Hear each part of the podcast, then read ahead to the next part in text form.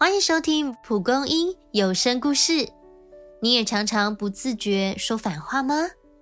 或许我们只是隐藏了自己最真实的想法。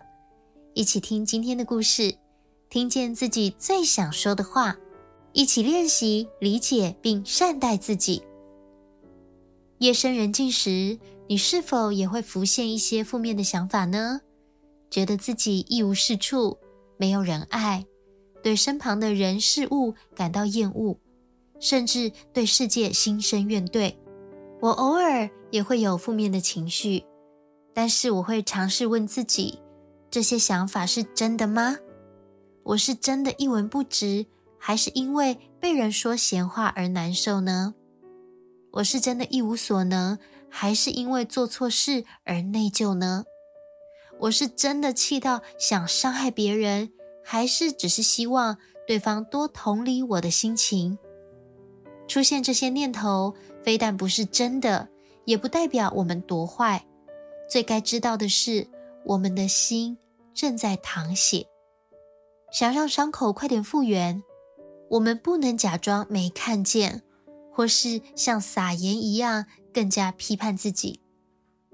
我们需要被安慰，需要被鼓励，更可能需要被帮助。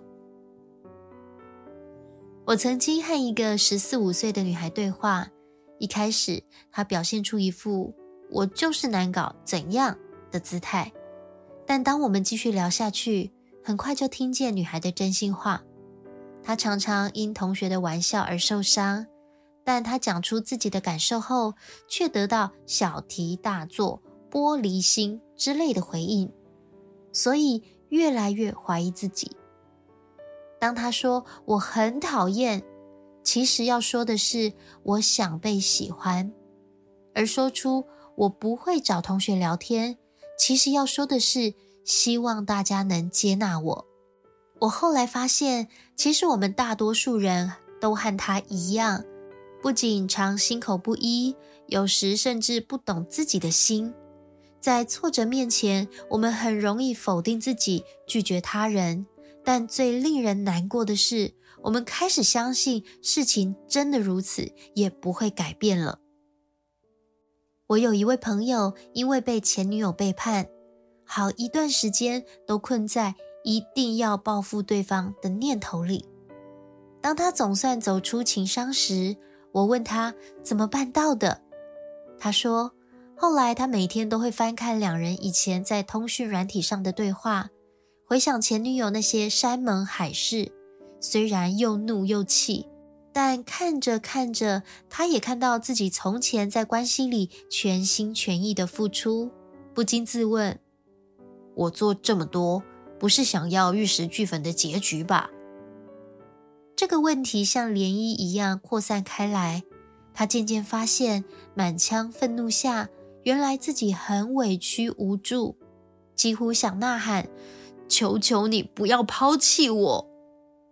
起初他不想承认，但接受了自己的傻之后，他决定把前女友留在回忆里，未来要找一个跟他一样只一心一意爱着伴侣的人。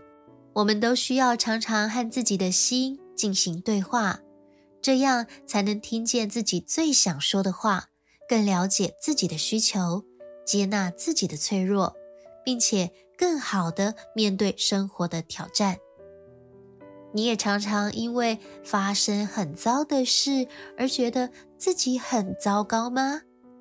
试试练习从同理自己开始，常常与自己的心对话，让自己常保好心情，也可能用正向态度来面对每一个挑战。以上节目由蒲公英希望基金会制作。如果喜欢今天的故事，记得按赞、订阅、开启小铃铛哦！也欢迎分享给身边的家人和好朋友。我们下次见。